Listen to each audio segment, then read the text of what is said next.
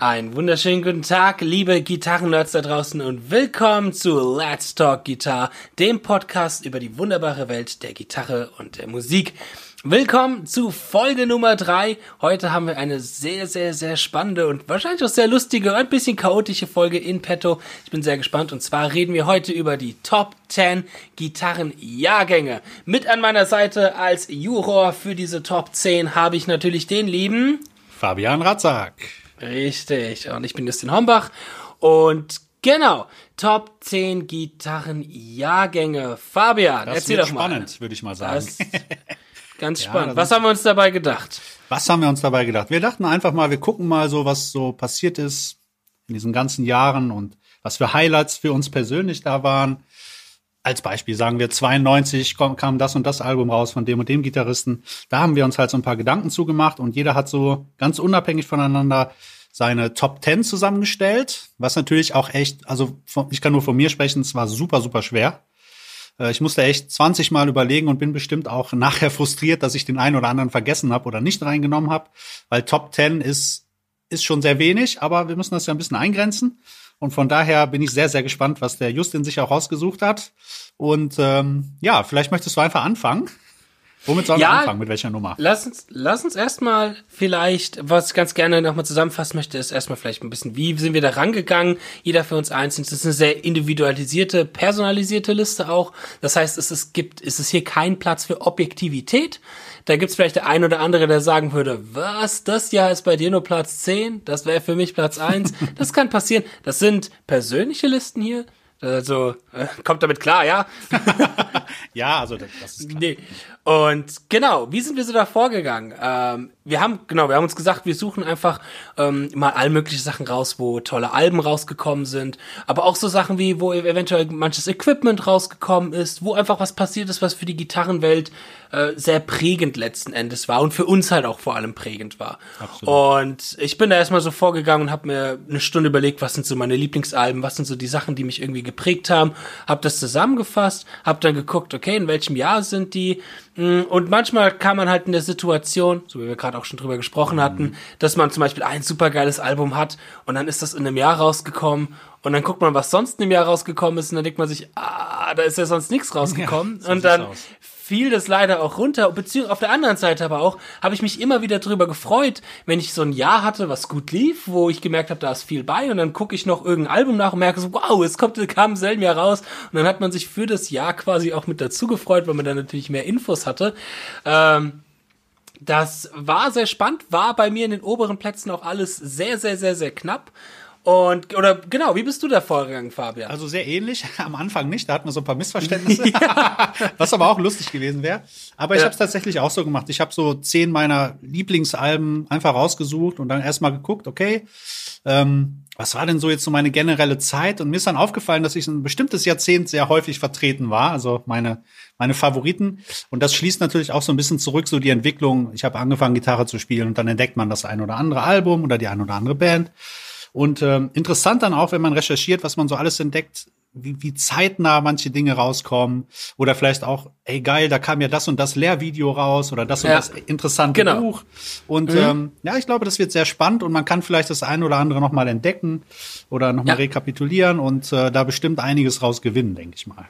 Ja, also das wird sehr, sehr spannend. Ich bin auch echt gespannt, ob es bei uns irgendwelche Überschneidungen geben wird oder ob sich die Liste wirklich sehr voneinander ähm, abheben wird, weil wir doch beide, ich sag mal, andere Ja. Inspirationsquellen haben. Ich bin sehr gespannt, was bei rumkommt. Aber Ich würde sagen, weniger Schnacken, Genau. mehr äh, Gitarre. Genau, so sieht's aus. Äh, legen wir los mit unserer Platz Nummer 10. Ja. Lass mich mal schnell in meine Liste hier gucken. Ich habe das natürlich alles super fun ordentlich sortiert. So. Sehr gut. Platz Nummer 10 ist für mich äh, natürlich mit ein bisschen weniger Inhalt als die größeren Plätze, aber es wäre für mich das Jahr 1960. oh, cool. Ja, 1960, weil 1960 sind vor allem zwei Sachen passiert, die, ich sag mal, für mich relativ prägend waren als Gitarrist. Zum einen die Geburt eines sehr, sehr tollen, lie- lieben Gitarrist. Der ist dieses Jahr 40 geworden, erst vor ein paar Wochen. Vielleicht wissen wir alle, von wem wir reden. Der liebe Steve Vai hatte, ist geboren. Nein, er ist nicht 40 geworden. Bullshit, äh, er ist äh, schon 60. Ich und Rechnen. Ich und Rechnen. Jetzt sind wir leben im Jahr 2020, nicht 2000.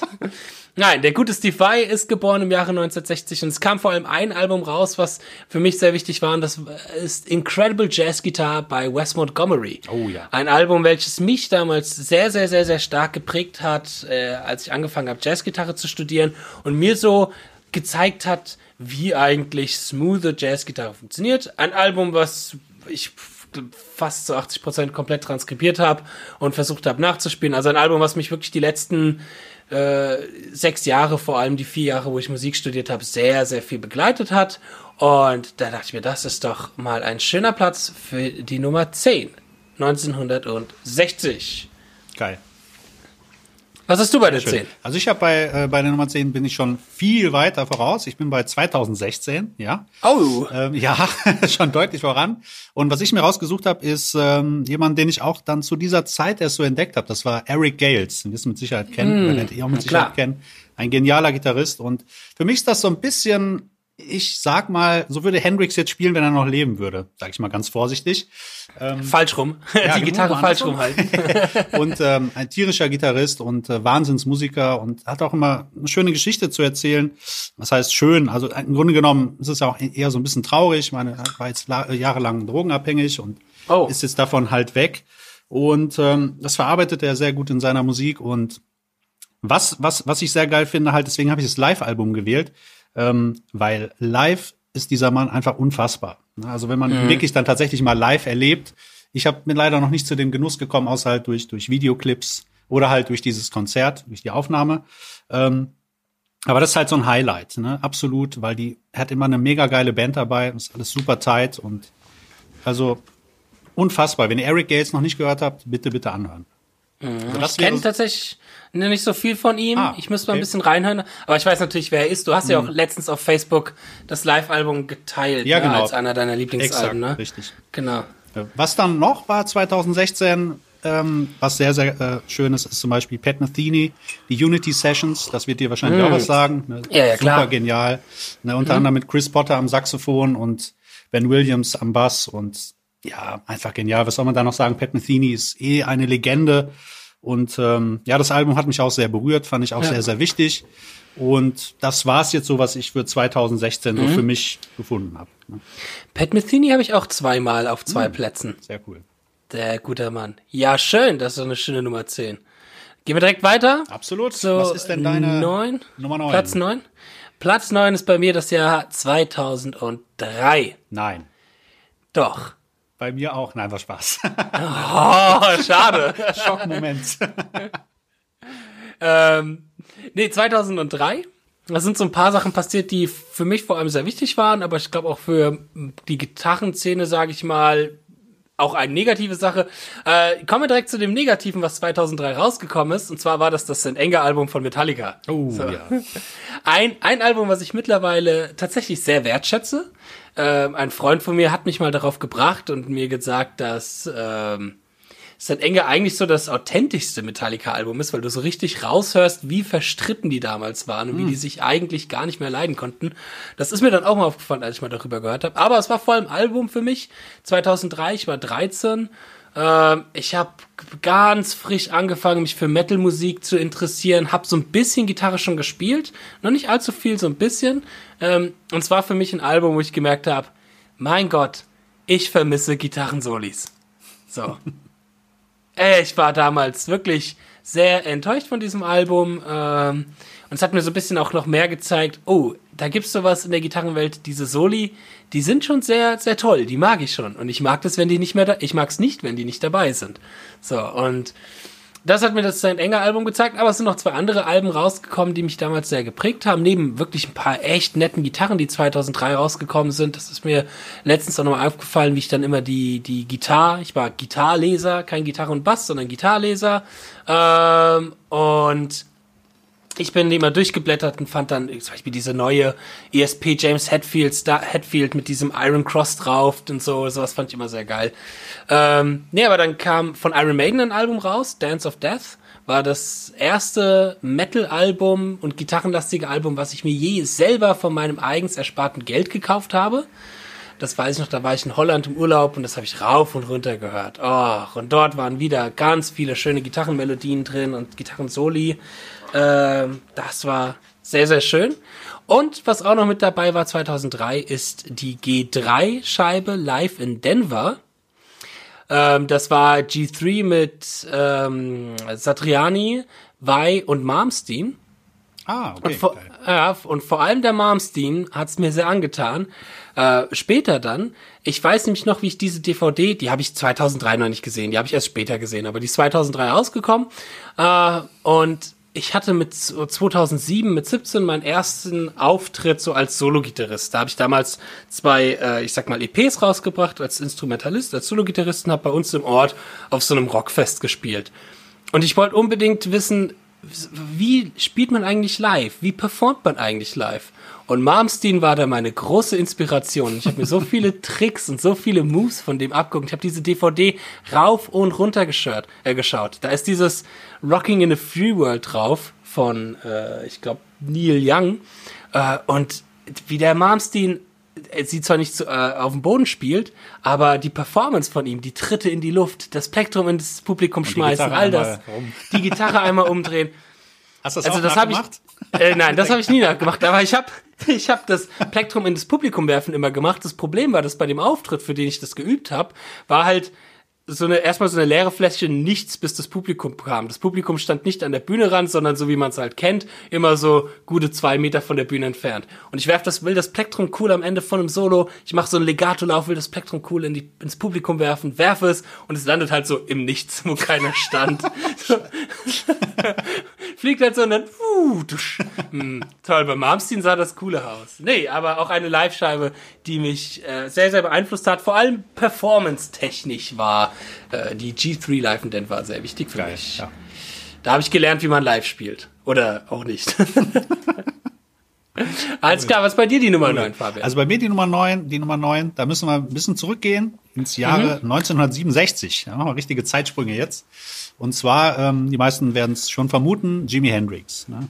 Hat in Geil. diesem Jahr zwei Alben rausgebracht, und zwar einmal Experienced und Access Bowl oh, warte, sorry, ich habe gerade nicht richtig so. Also, äh, Are you 67? experienced? Ja, es war Nee, 67. 67 hast du. Oh, das habe ich auch. Ja. Das habe ich auch. Und das ein bisschen Witzige- weiter oben, aber ja. Ja. Ah, okay. und das Witzige ist, ähm, die Scheibe ist am 12. Mai rausgekommen, natürlich 67, und ich bin am 12. Mai 81 geboren. Das fand ich irgendwie ganz witzig. Echt? Oh, ja, ich cool. habe ich hab geguckt, wann ist die genau rausgekommen? Genau, 12. Mai. Krass, ja, ja, ganz, ganz witzig. Da Geil. habe ich mich erstmal kaputt gelacht. Und ähm, ja, das war auch so eine Erfahrung. Ich weiß es noch genau. Ich war mit 15 in meinem Zimmer und ähm, habe dann immer so ein bisschen die, die CDs von meinem Vater so durchstreut. Was gibt's denn Neues? Und beziehungsweise was hat der da? Und dann habe ich geguckt, Jimi Hendrix, ah, schon mal gehört. Und dann habe ich die Scheibe eingeschmissen und war dann direkt von den Socken, weil das, da war, das war so rau, so eine Energie. Es klang so echt, so direkt, als wenn man so daneben steht. Alter Sound und das hat mich also sehr sehr inspiriert auch und, und auch die Strat dann natürlich. Ne? Weil er spielt halt Stratz, so wie ich das auch gerne mache. Und ähm, klar, halt die Klassiker, ne? Purple Haze, Hey Joe, Castles Made of Sand, Little Wing, das sind so Sachen, die ich immer sehr geil fand. Und was, was ich bei Hendrix halt so extrem geil finde, ist halt die Rhythmusarbeit. Ne? Es sind noch nicht mal so Ja. diese, diese Solis und so. Es war halt zu der Zeit, natürlich war das mega, aber mich hat die Rhythmusarbeit sehr fasziniert und immer noch auch. Ne? Du kannst dir die Sachen immer noch anhören, die sind, die sind einfach geil. Der Flow ist mega. Ähm, ich meine, davor, Eric Gales liegt auch schon sehr nah beieinander. Deswegen weiß man, wo der Geschmack so ein bisschen ist. Und und das hat mich halt sehr äh, fasziniert. Und dann habe ich natürlich auch geforscht, okay, was spielt er jetzt? Okay, Strat und was, was für ein Verstärker spielt er? Und das war dann so auch meine Begegnung auch mit Marshall so ein bisschen. Ne? Er hat damals so ein JTM 45, glaube ich, gespielt. Ne? Und hat auch viel mit viel mit Effekten gemacht. Ähm, von Roger Meyer, die Octavia-Geschichten und so. Das war auch einer der ersten, die äh, es auf dem Album geschafft haben, dann tatsächlich von den Aufnahmen. Ähm, also vorher hat keiner einen Octava benutzt. Ne? Zumindest, Ja. zumindest nicht auf der E-Gitarre. Das sind so wichtige Dinge für mich. Und was dann noch rausgekommen ist, was auch sehr, sehr wichtig für mich ist, ist von ähm, Led Zeppelin. Gibt es einen Film, der heißt The Song Remains the Same. Super geil. Ist, ein, ist so ein Live-Konzert. Das habe ich damals auch mit meinem Kumpel Ulf. Boah, das haben wir bestimmt jedes Wochenende immer wieder geguckt und geguckt und geguckt und immer gedacht, irgendwann, Geil. stehen, irgendwann stehen wir da auf der Bühne. Geil. Das war auch so dann so mein Bezug zu Jimmy Page und ja, fand ich, fand ich irgendwie tierisch und äh, auch super interessant und das war so für mich 1967 und äh, ja, einfach mega. Ne? Mega Output. Cool. So gut. Sehr gut. Schönes Jahr 9 war das jetzt bei dir. Das auch, war ne? bei mir die Nummer 9. Genau. Was Ja. ist denn bei dir die Nummer? Acht Acht, jetzt, ne? genau. Genau. Acht Ich habe verliere jetzt schon ich, den Überblick. nein, nein, Nummer 8. Bei 8 habe ich bei mir das Jahr 1990. Zum einen ein, ein Jahr, was irgendwann mal in die Geschichte der Gitarrenwelt noch mehr eingehen wird, weil es das Geburtsjahr vom Herrn Justin Hombach ist. yes. Es ist das Jahr der Wiedervereinigung. Vieles passiert. Nein, aber viel wichtiger als Wiedervereinigung und mein Geburtstag ist natürlich, dass Passion and Warfare von Steve Vai rauskam 1990.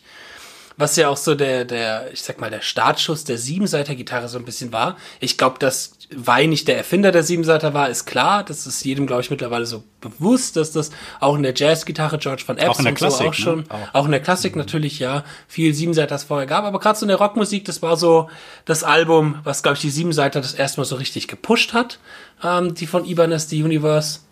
Die, die Reissue davon habe ich sogar noch hier, von den guten Jungs von Ibanez. Schöne Gitarre.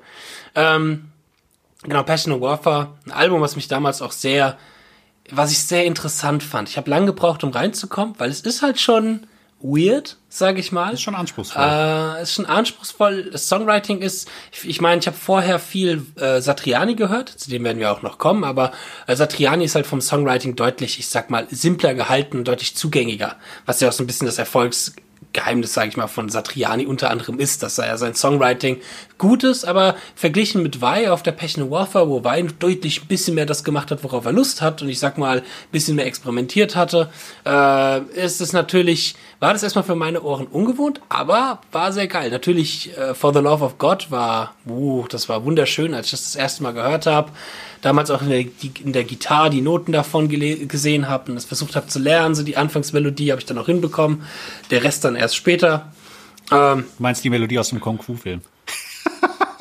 Da gibt's ja immer Aus so ein bisschen. Kung-Fu-Film? Ja, es gibt so einen alten Kung-Fu-Film, da ist genau die gleiche Melodie. echt? Ja, ist kein Witz. Ich suche dir das raus und schick dir das später. Der eine oder andere wird es vielleicht wissen. Es gibt tatsächlich so eine Melodie. Das hat mir auch mal ein Kumpel geschickt, aber ich komme nicht mehr drauf. Es ist genau die gleiche Melodie. Exakt das Ach gleiche. was, das- das Zufall wusste oder auch ich jetzt nicht. Oder auch nicht, äh, weiß man nicht, keine Ahnung. Ein ganz, ganz alter Kung-Fu-Film. Ich, ich suche Geil. raus. Macht das mal. Das Ja, ja, wusste ich ja, jetzt nicht. Ach, wie lustig. Wie lustig. Ähm, ja, aber nicht nur die Passion of Warfare war dort, die die Siebenseiter, ähm, sag ich mal, gepusht hat.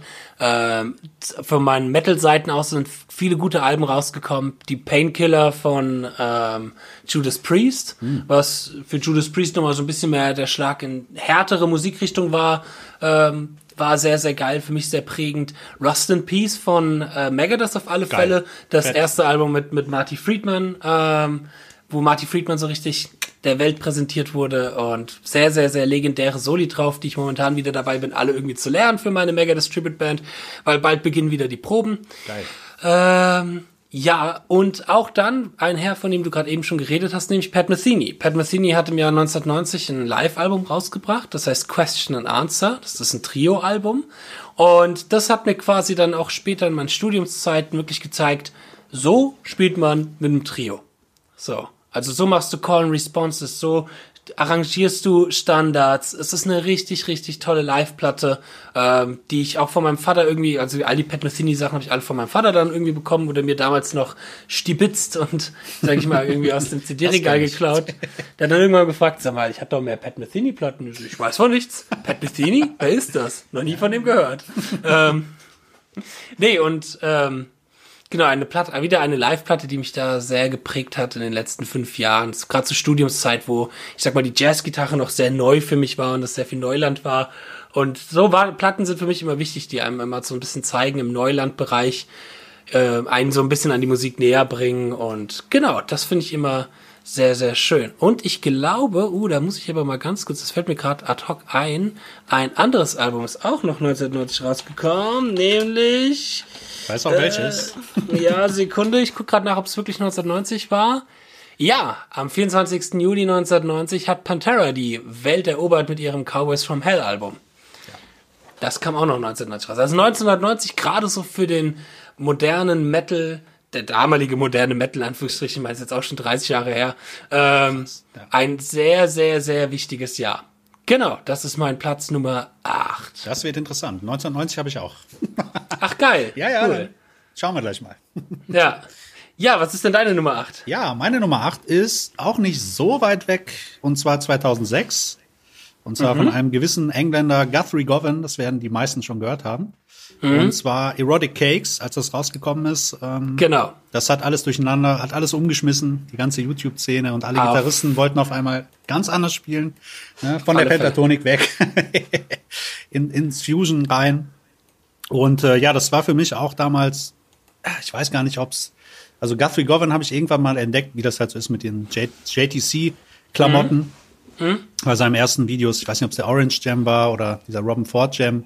Und habe ich erstmal total von den Socken, als ich das gehört habe. Ne? Mhm. Das Witzige ist ja, ich habe ihn eigentlich vorher schon immer wieder entdeckt in Magazinen, Guitar Technics zum Beispiel. Hat er mhm. sehr viele Kolumnen geschrieben und da habe ich auch schon immer gedacht, unfassbar, wie geil diese Kolumnen auch sind und wie, wie unfassbar gut er spielt. Ja. Und ähm, ja, dann kam irgendwann das Erotic Cakes raus und das ist natürlich ein Meilenstein. Ne? Also genau. einfach tierisch, was genau. da alles drauf ist, ob's Waves ist oder Slippery uh, Thing und mega. Also das kennt wahrscheinlich sowieso jeder. Wenn nicht, bitte unbedingt hören. Das ist auf alle Fälle. Eine Gitarrenstunde. Ja. Also unfassbar. Ne? Ja. Kann man nichts anderes zu sagen, wirklich. Ja. Ähm, also das war sehr, sehr wichtig für mich. Ähm, was noch 2006 rausgekommen ist, was ich auch ziemlich geil fand, war von Paul Gilbert, Get Out of My Yard.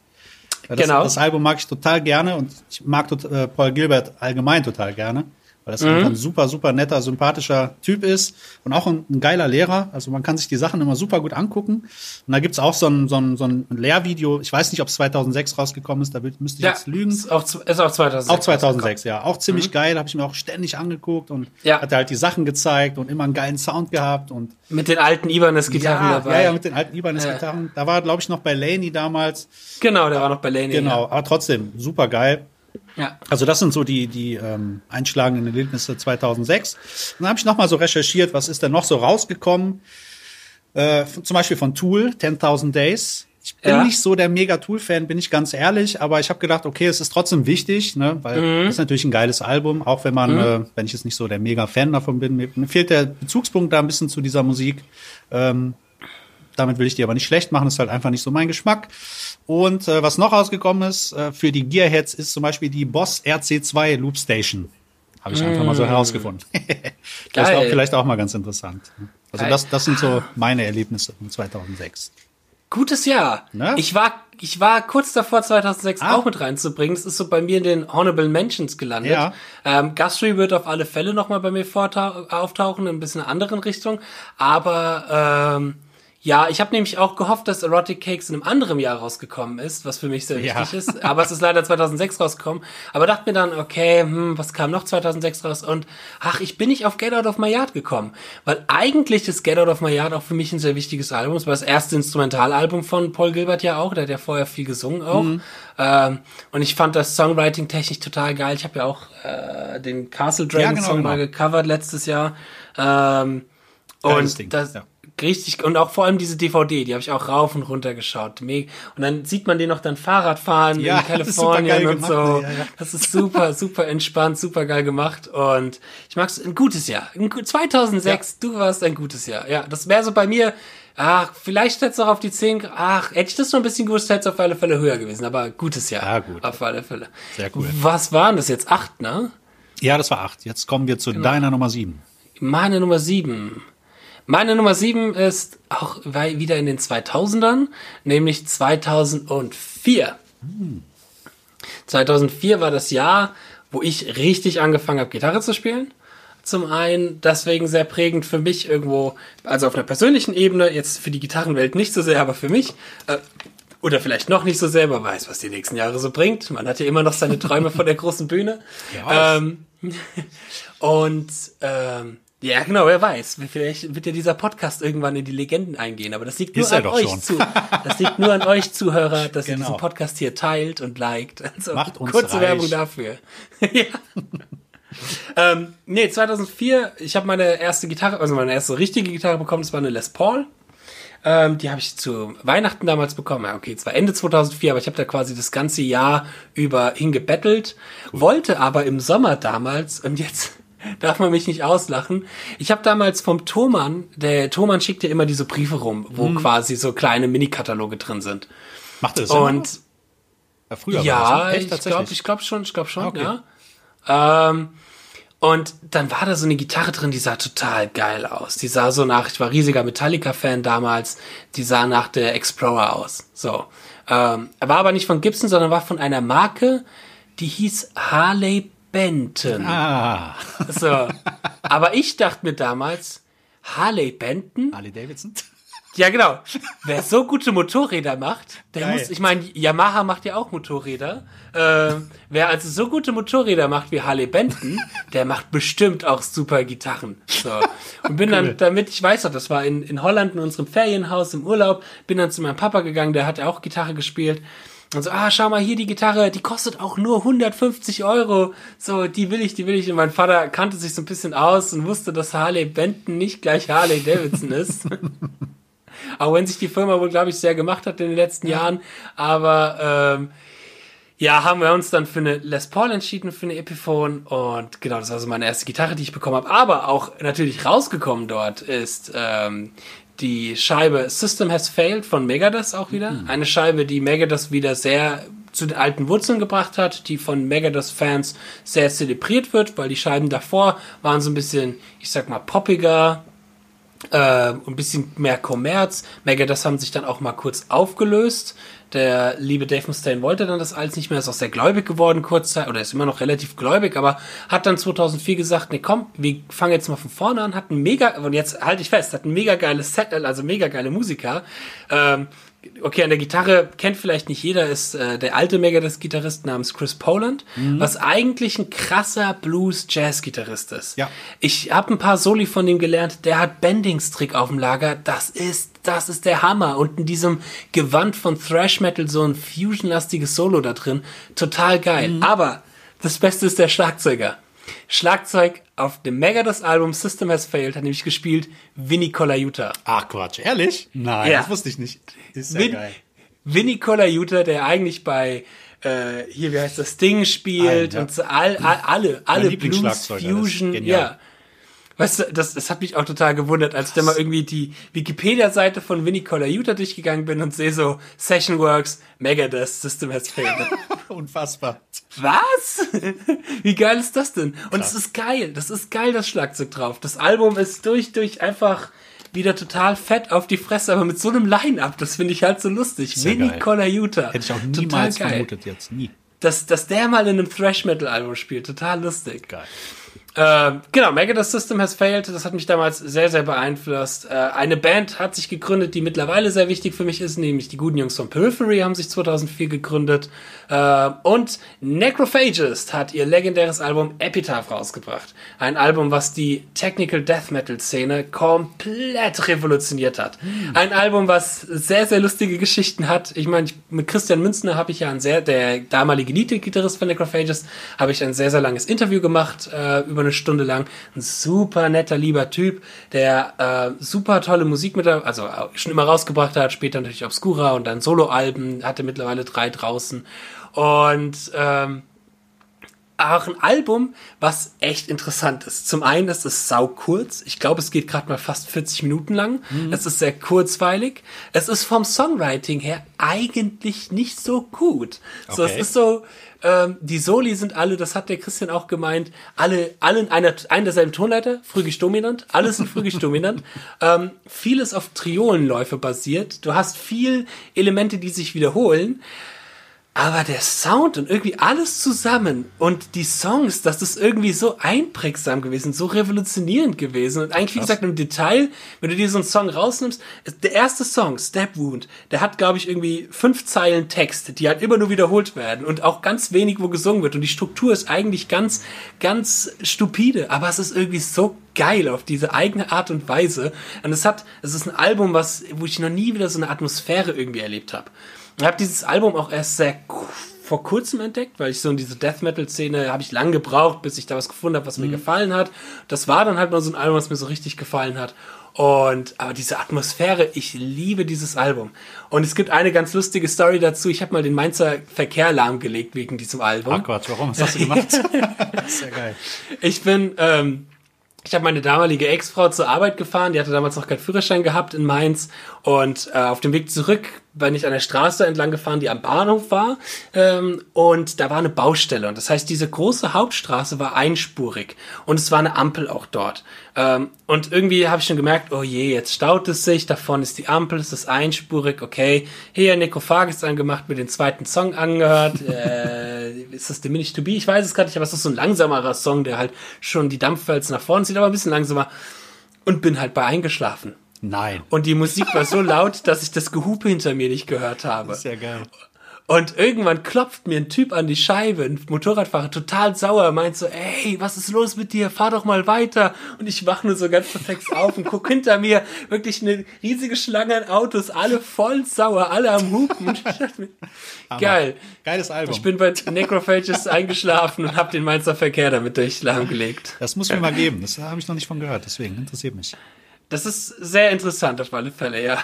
Cool. Und gitarrentechnisch auch. Also ich habe zwei Songs davon mal gecovert. Mhm. Das war ein Kampf, weil das halt sehr untypisch ist, was da gespielt wird auf der Gitarre. Okay, von okay. Fingersätzen und das ist sehr individuell, aber sehr prägend für die Szene. Geil. Genau. Das war meine Nummer 7 2004. Der Hammer. Sehr cool. Was ist denn dein Nummer 7? Ja, meine Nummer 7 ist das Jahr 1992. Das hast du vielleicht ah, auch. Geil. Nee, Vielleicht 92 habe ich ah, okay, nicht. Das nee, nee, super, ich bin schon gespannt. Und zwar war das für mich ähm, ein ganz auch wieder einschneidendes Erlebnis. Und zwar habe ich da Dream Theater entdeckt. Ach, Denn, geil. Ja, da haben die ihr Debüt, äh, nee, nicht, nicht das Debütalbum, sondern das zweite Studioalbum rausgebracht, Images genau. and Words. Mhm. Und äh, ja, muss man nicht viel zu sagen, das ist ein geniales Album. Hat, denke ich, Geschichte geschrieben. Ne? Ach, also, auf alle Fälle. Das war so meine Begegnung mit Prog Rock, auch äh, ganzen ungeraden Takten und so. Da hatte ich vorher nie so den Bezug. Und ähm, ja, fand ich ziemlich geil vom Sound auch, Songwriting und dann natürlich ganz klar John Petrucci. Ne? Das war dann der Held für eine lange Zeit. Da wollte ich auch unbedingt erstmal ein Ibanez haben, wie das geil. so ist. Ne? Und der hat ja dann das auch. Du, bitte? Das hast du 92 entdeckt, das Album? Nein, ich habe es nicht, zwei, nein, nein, ich hab's nicht so, 92 okay. entdeckt. Aber es, mhm. ich habe es dann irgendwann, ich glaube mit 16 mhm. oder so, 15, 16 okay. habe ich entdeckt. Mhm. Ähm, aber auf jeden Fall ähm, ein Meilenstein, würde ich, würde ich wirklich behaupten. Und ähm, was mir da so gefallen hat, ist ähm, zum einen der Sound und diese ausgefeilten Geschichten. Es war einfach genial, weil ich diesen, so, so eine Musikrichtung vorher nicht so wirklich entdeckt hatte. Ich komme eher so vom mhm. Rock Blues, von der Richtung. Und das hat mir da nochmal die Augen geöffnet. Na klar, mhm. John Petrucci, ich meine alle, auch Mike Portnoy, was für ein Schlagzeuger. Die sind alle einfach topfit gewesen. Ich glaube, glaub, damals war noch ja, der Keyboarder Kevin Moore. Kevin Moore, ich glaube ja. ja, aber auch, auch klasse, keine Frage. Und ähm, ja, habe ich mich auch viel für Petrucci interessiert. Dann hat er später auch Rock Disziplin rausgebracht. Das war aber wahrscheinlich später. Ähm, ja, die kam so nach der Awake raus, die Rock Disziplin. Ja, genau, genau, exakt. Mhm. Ähm, das war, das war so mein wichtigstes für 92. Ansonsten, was da noch rausgekommen ist, was ich auch sehr wichtig finde, ist Pantera. Vulgar Display mhm. of Power mit äh, genau. Rock in New Level. Habe ich auch mhm. eine Zeit lang rauf und runter gehört. Äh, meint man bei mir nicht unbedingt so, aber das war so, mein, so meine Metal-Begegnung, sage ich mal. Mhm. Fand ich ziemlich mhm. fett. Und da als krasses Gegenbeispiel hat Eric Clapton äh, sein Unplugged-Album rausgebracht. Fand ich, auch, ah. fand ich auch sehr, sehr wichtig und sehr, sehr schön auch. Mhm. Und auch sehr traurig mit seinem Sohn da halt. Äh, ja, ja, Tears in Heaven, ne? Mm, Tears in Heaven. Genau. Das ist ein meistgecovertes Stück wahrscheinlich generell. Ja. Mhm. Aber ist, wie gesagt, sehr, sehr traurig. Und ähm, ja, habe ich auch damals bei meinem Vater entdeckt im CD-Regal. Ähm, nicht das Screen Theater, das habe ich mir, glaube ich, tatsächlich selber gekauft. Sowas hat er dann nicht gehört unbedingt. Zumindest nicht, nicht zu der Zeit. Das sind so die wichtigen Dinge. Und 92 ansonsten ja, was auch noch rausgekommen ist, ich bin zwar nicht so der Bon Jovi-Fan, aber damals Keep the Faith fand ich noch ganz cool. Also die alten Bon Jovi finde ich noch ganz gut. Richie Sambora mhm. und da haben die noch coole Mucke gemacht. Die neuen Sachen gefallen mir jetzt nicht so, das ist mir alles irgendwie zu, ja, weiß ich nicht, so Radio-Pop-mäßig. Ist nicht so ganz meins. Ne? Aber so die alten mhm. Sachen finde ich, die, die knallen noch. Und da war Richie Sambora, ist, ich meine, ist auch ein super Gitarrist und ein super Sänger noch dazu. Der hat ja die meisten äh, hohen Parts auch immer gesungen, wo viele immer denken, hey, Bon Jovi, geil. Und dabei hat das Richie Sambora gesungen. ist auch nochmal so ein, so ein Side-Fact. Und mhm. das war so halt 92 für mich. Ne? Das waren so cool. die, die, wichtigen Dinge. Cool. Bei mir. Ja, ja, Images and Words. Ja. Ein Album, was, was ich, ach ja, ich war mal ein bisschen, das heißt, ich meine, ich bin ein riesiger Fangirl, was Stream Theater angeht. Also, das ist, äh, steht komplett außer Frage. Ich tu mittlerweile, wenn ich auf Dream Theater Konzert gehe, tue ich die Leute um mich herum warnen und sage, glaubt mir, ich werde euch ganz schön auf die Nerven gehen. Weil ich kann, kann kann bei einem Dream Theater Konzert nicht rumstehen und zuhören. Ich bin am Headbang, am Ausrasten, am Rumspringen, am Mitsingen, am Grölen. Es ist, ich singe die Soli alle mit. Das, äh, ich kann da nicht ruhig sitzen bleiben. Ich bin da wie auf Drogen. Äh, und ich habe dann, ich weiß noch, wie ich 2007 mal die äh, Biografie gelesen habe von denen. Die kam damals raus. Mh, mm, die sehr ehrlich ist. Und es ist krass, was da alles während der Images and Words passiert ist. Eigentlich, ja. weil die hatten ja damit einen, einen Produzenten tatsächlich gehabt. Das ist einer der, ich glaube, das einzige Album sogar, wo die noch einen externen Produzenten dabei hatten. Äh, David Pretter oder sowas hieß der. Und die haben sich gefetzt mit dem. Aber der ist halt verantwortlich für viele, viele Entscheidungen, die auf diesem Album gefällt worden sind der Schlagzeugsound, generell die, die Sound und alles. Äh, das war ganz interessant irgendwie, weil ich irgendwie immer Images and Words habe ich halt immer das Gefühl gehabt, das sind so die fünf besten Freunde, die einfach nur noch abnörden. Aber dass da wirklich auch doch durchaus eine, eine Company dahinter gestanden hat, die so ein bisschen auch sich den Erfolg erhofft haben. Ich meine, der kam ja dann auch mit Pull ja. Me Under. Ja. Pull Me Under hat auf alle Fälle die, die Prog-Metal-Szene, die, die Türen dafür geöffnet. Und das war, Schon interessant, aber ja, stimmt. Images and Words. Ich habe gedacht, das wäre 91 rausgekommen. Du hast recht, nee, 92, ja. 92 rausgekommen. Ja, sehr, sehr, sehr, sehr tolles Album. Ja, schön. Cool. Schön. Das ist wirklich mh, hm, schönes Album. Ähm, Nummer 6. So, Nummer 6. Wo habe ich denn meine Liste? Hier. Genau, wo ist, wo ist die Liste? Was hast du denn? Nummer 6. Nummer 6 ist bei mir ein Jahr, wo nicht, äh, wo zwei Sachen passiert sind, die ich finde, die mich sehr beeinflusst haben, aber vor allem auch für die Gitarrenszene sehr wichtig war. Vor allem eine Sache. Äh, ich, mit Nummer 6 habe ich das Jahr 2010. Hm. 2010, hauptsächlich auch wegen einem Song und einem Album und einem Video, was da rausgekommen ist. Äh, nämlich sind dort Animals as Leaders auf die Bühne getreten hm, okay. und haben dort ihr KFO, ihr KFO-Video ähm, rausgebracht. Und was für mich, das, da muss man kurz unterscheiden, das Album kam Ende 2009 raus, so, aber das Video und die Präsenz und dass das vermarktet wurde und wie die Leute es kennengelernt haben, war eigentlich 2010. Ähm, deswegen, ich finde, das war damals der Startschuss unter anderem für so die moderne, gentige Metal-Gitarre-Szene, sage ich mal. Ähm, ich glaube, Tosin ist gerade für viele Jüngere ein ist auch so ein richtig guter Blues-Gitarrist, habe ich gehört. Ja, das, das sagen wir nicht. Nur Spaß. du, nee, ey, ich, ich habe meine, jeder weiß es, der mich kennt, ich habe eine Hassliebe mit Tosin Abasi. Ich habe eine Hassliebe weiß, mit deswegen ihm. Deswegen wollte ich darauf anspielen. ja. Ich glaube, wenn ich niemals persönlich, ich kenne Freunde von mir, die, die ihn persönlich kennen. Ich glaube, wenn ich ihn niemals persönlich treffen würde, ich würde ihm am liebsten sagen, Alter, üb mal in deinem Vibrato, Junge. üb mal in deinem Phrasing diese legendäre, diese legendäre Aufnahme, dieses Ibanez Jam, den der 2016, glaube ich, hatte, mit Paul Gilbert und alles. Mhm. Oh, uiuiuiuiui, wo er versucht, Blues zu spielen. Das ist schon speziell. Äh, ich meine, ich, ich liebe ihn für seine Komposition. Ich mag es wie äh, für seine Eigenständigkeiten, für seine Kreativität. Er ist auch ein ganz ausgefuchster Businessman auf alle Fälle.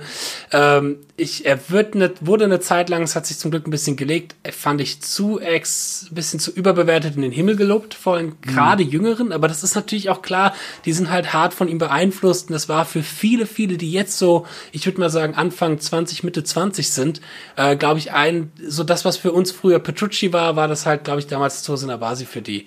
Äh, einfach jemand, der auf die Szene kam, einen komplett neuen Sound gefahren hat.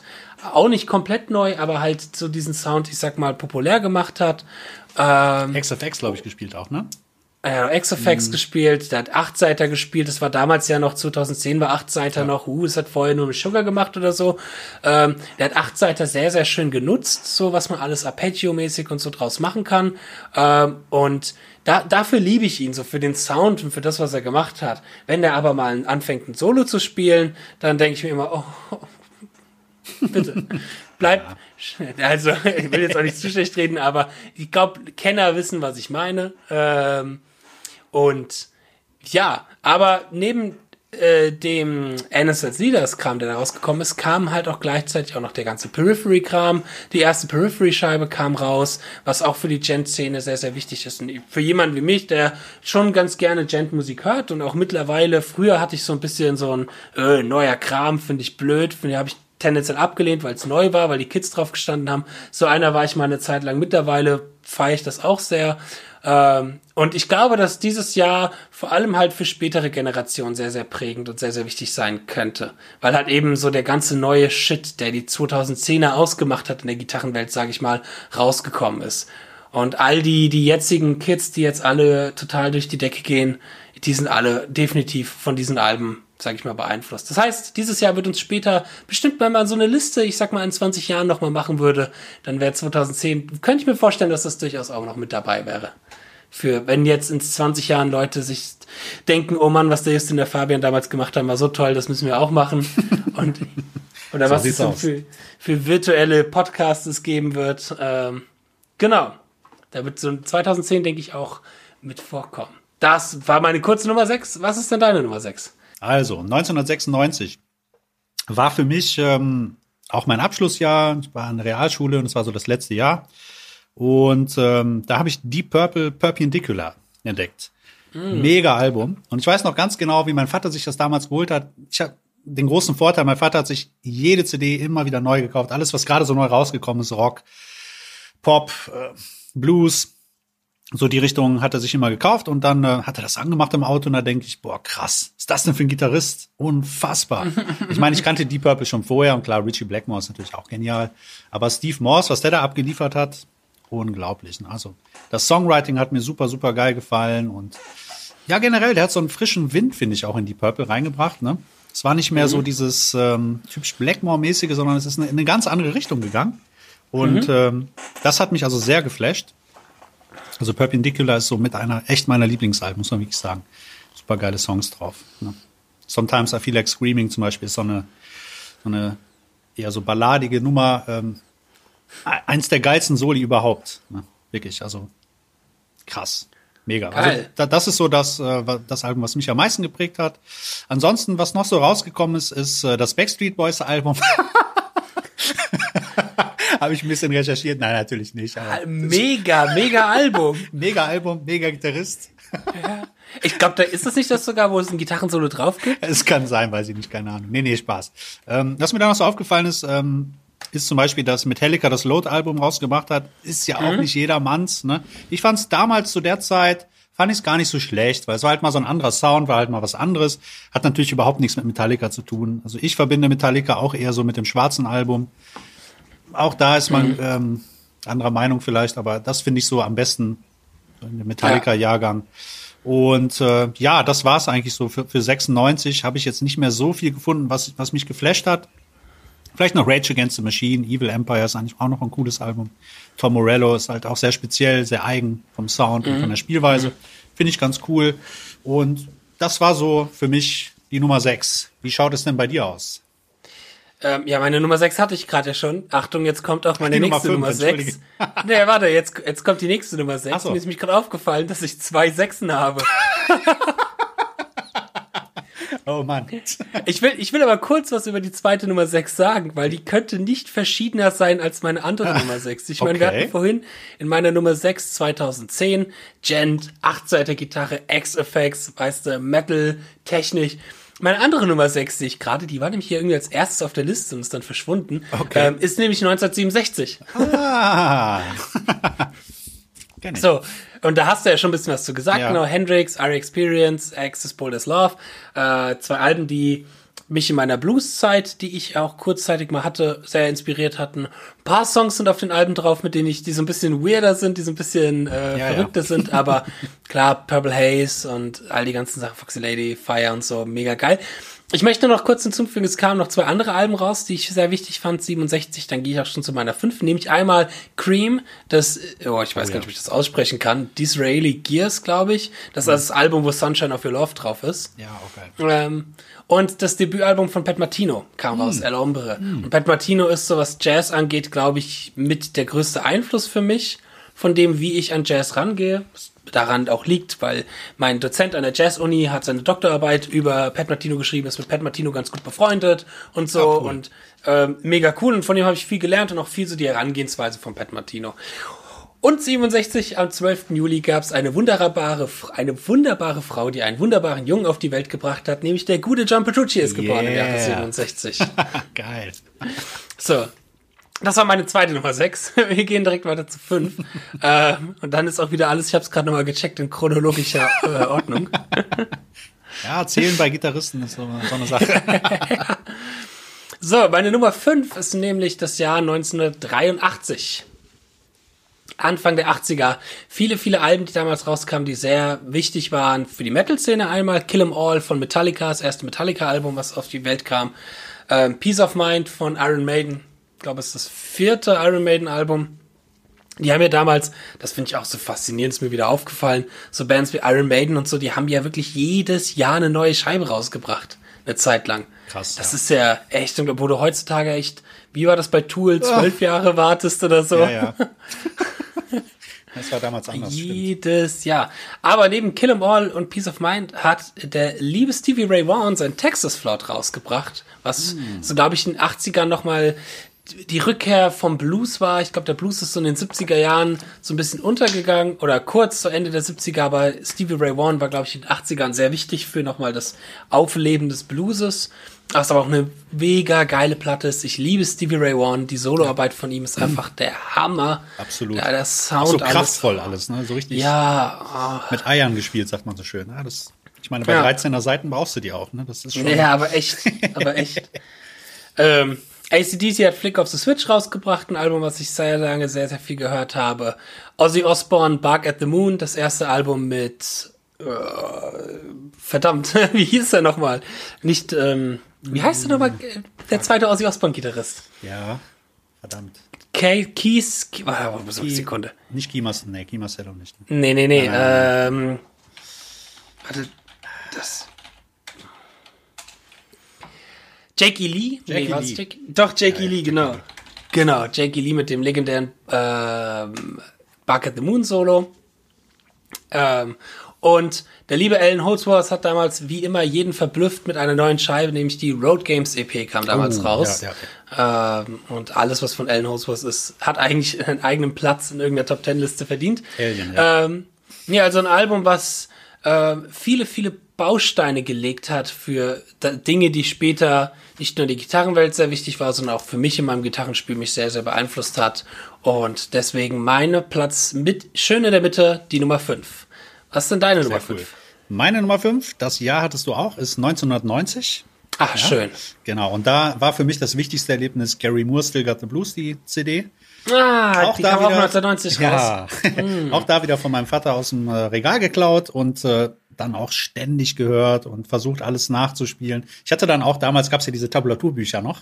Das habe ich Mhm. mir dann damals gekauft und äh, natürlich versucht dann halt so die die ersten Erfahrungen damit zu machen und ja, da habe ich schon sehr sehr lang dran gesessen und versucht auch ähm, die Sachen halt nachzuspielen und dann auch geguckt, was spielt der, was spielt der Gary da.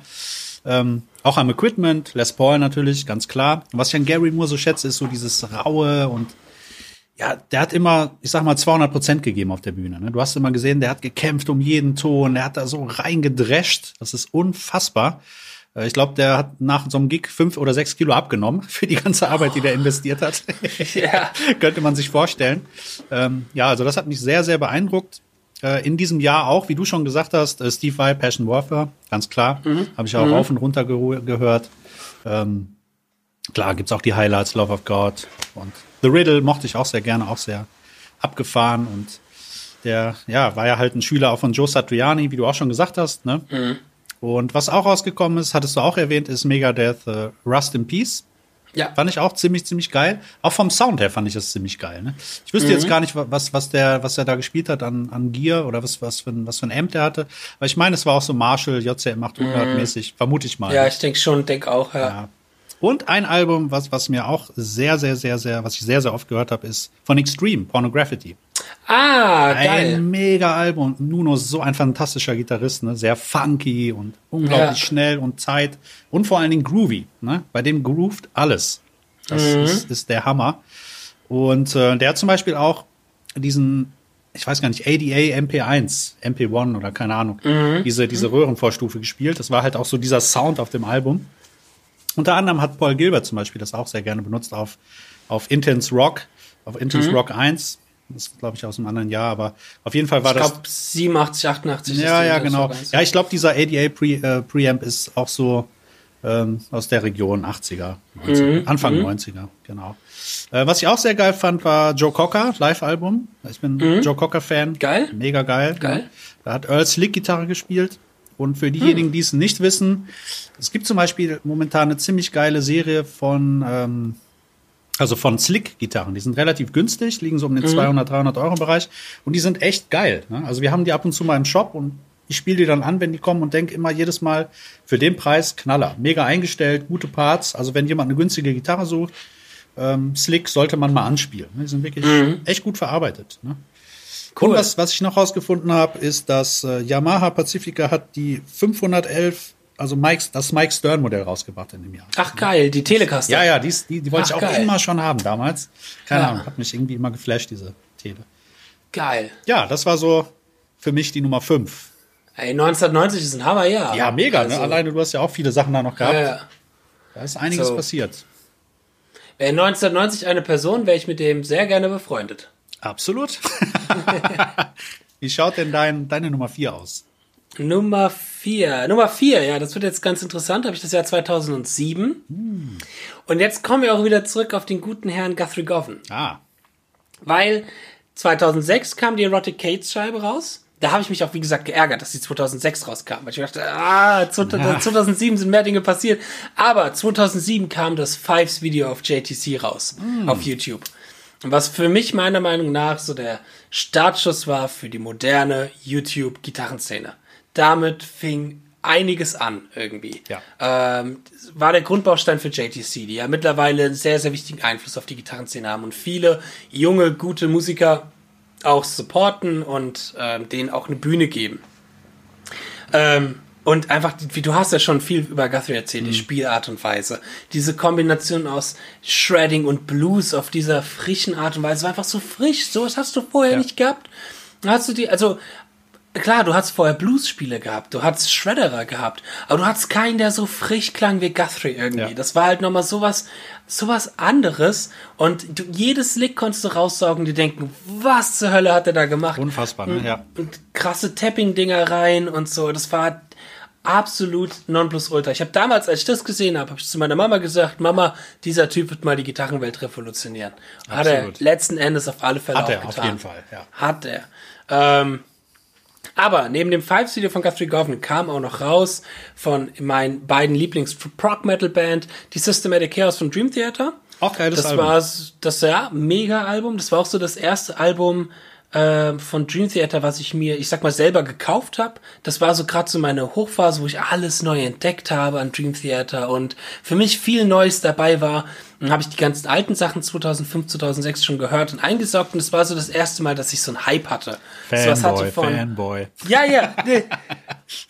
es, war, es war echt das erste Mal, dass ich so einen Hype miterlebt habe. So ein krass, da gibt's diese Band Dream Theater, den ganzen alten Kram habe ich jetzt schon drauf und runter gehört und jetzt bringen die ein neues Album raus. Das war für mich das erste Mal dieses Gefühl, geil, Dream Theater bringen ein neues Album raus. Ich habe mir das äh, Datum in den Kalender reingeschrieben. Ich war absolut hyped. So, ich habe alle Infos aufgesaugt, die es damals gab, die irgendwie rausgekommen sind. So wie ich jetzt bin, wenn ein neues Dream Theater Album rauskommt. Ich bin genauso wie damals auch noch äh, immer erstmal mega hyped. Ähm, und dann die Systematic Chaos war halt dann auch direkt ein Album, was oh, wieder spielerisch, soundtechnisch, Ja, mega. einfach auf so vielen Ebenen einfach mind blown für mich war. Und eine mega, coole, mega coole Doku gibt's da auch zu, ne? Genau, die ja genau, da gibt's, da haben die cool. Mhm. diese DVDs dazu gemacht. Auch mega lustig, wo du auch siehst, wie die im Studio sitzen und rumspäßeln. Und hat man selber dann auch so, oh, so würde ich später auch gerne mal mit einer Band im Studio schöne Zeit Mhm. haben, Spaß haben und so. Und dann an so einem geilen, kreativen Meisterwerk arbeiten. Geil. Ähm, mega episches Album, lustige Videos, diese lustige Animation, die Mika Tyska damals gemacht hat, der Mr. Fastfinger, hat ja für die damals so Comiczeichnungen gemacht. Cooler Typ, Äh, ja. Mega guter Typ. Ähm, das war mein erstes Dream Theater Live-Konzert, was ich hatte in dem Jahr. Ähm, also es war, was Dream Theater angeht, mega prägend. Aber auch meine zweitliebste ähm, Prog Metal Band Symphony X haben damals ihr Paradise Lost Album rausgebracht.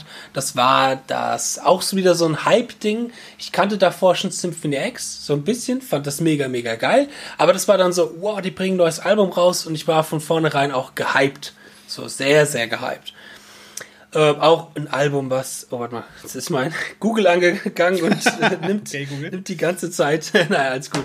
Ähm, ja, auch ein Album, was halt so viel geiles Songwriting, mega krasser Sound. Line 6 Wetter 2, sag ich dir. Das auf dem Album, was Ach, du hörst, ist? Line 6 Ach, Wetter krass. 2. Ja. Geil. Den hat er dann auch live gespielt mit Dream Theater. Das klang dann live nicht mehr so geil, aber auf dem Album klang es echt tatsächlich ganz fett. Ähm, Äh, du meinst jetzt Symphony X, nicht Dream Theater. äh, genau, aber Ja, die genau. haben, die haben mit Dream Theater zusammen getourt. Ja, ja, 2007. richtig. Ja, ja, ja. 2007. Da habe ich sie in Frankfurt in der Batsch Cup gesehen. Und, äh, nicht in der Batsch Cup. Äh, Jahrhunderthalle war's. Was sage ich denn da? Und, ähm, einfach auch wieder mega episch, geile Gitarrenparts, sehr kreativ, hat mich mega weggehauen. Die Stimme von Russell Allen. Hammer Album.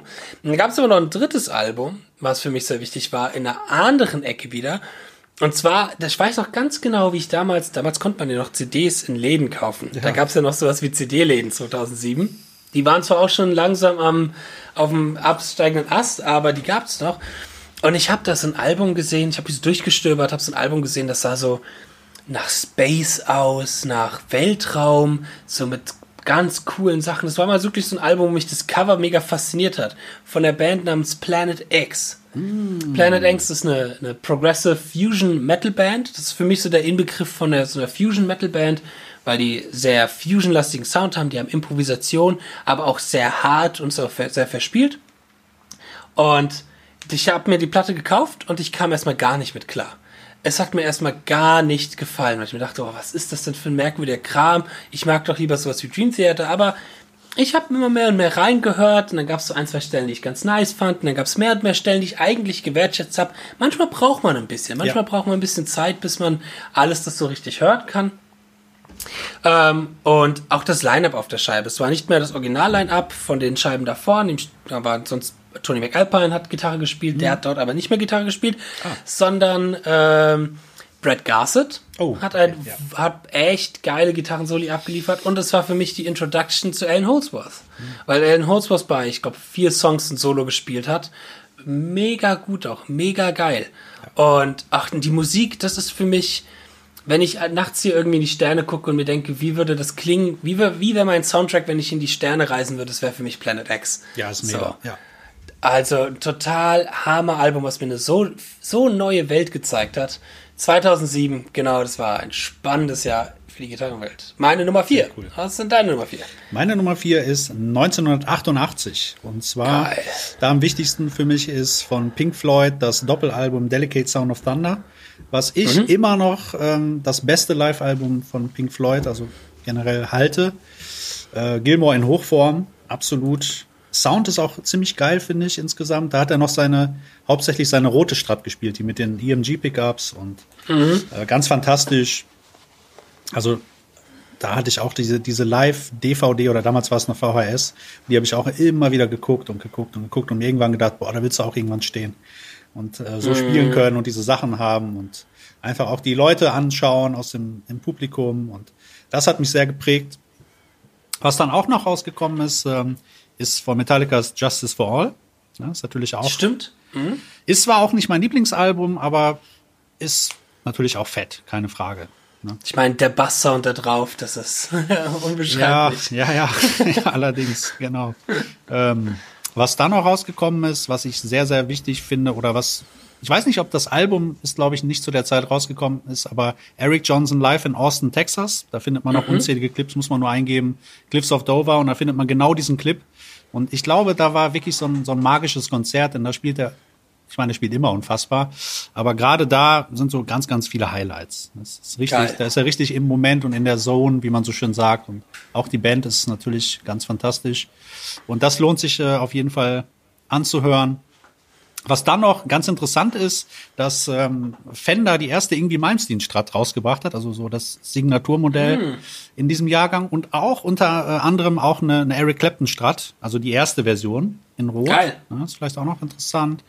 Und ähm, ja, Paul Gilbert hat Intense Rock 1 rausgebracht. Das ist natürlich auch so ein, so ein Highlight. Ne? Natürlich, Das ja. muss man als Gitarrist unbedingt gesehen haben. Ne? Das Auf ist das, alle Fälle. ist das auch das mit dem Rabbit in the Head, glaube ich. Ne? Natürlich, das ist das, wo er die ganzen Zaubertricks Ja, macht. das ist, Ja. ist der Hammer. So ein cooler Typ, so ein witziger Typ auch. ja, Mann. Und ich meine, der war damals 18 oder 19 oder eben. so. Das ist der Hammer, ne? Wirklich, wirklich prägend.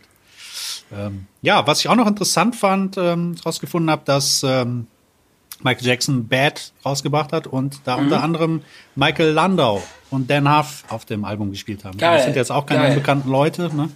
Session-Musiker der ersten und besten Stunde. Ähm, das ist so für mich 1988 sehr, sehr, sehr, sehr prägend gewesen. Geil. Gutes Jahr. Ja, Gutes Jahr. finde ich auch.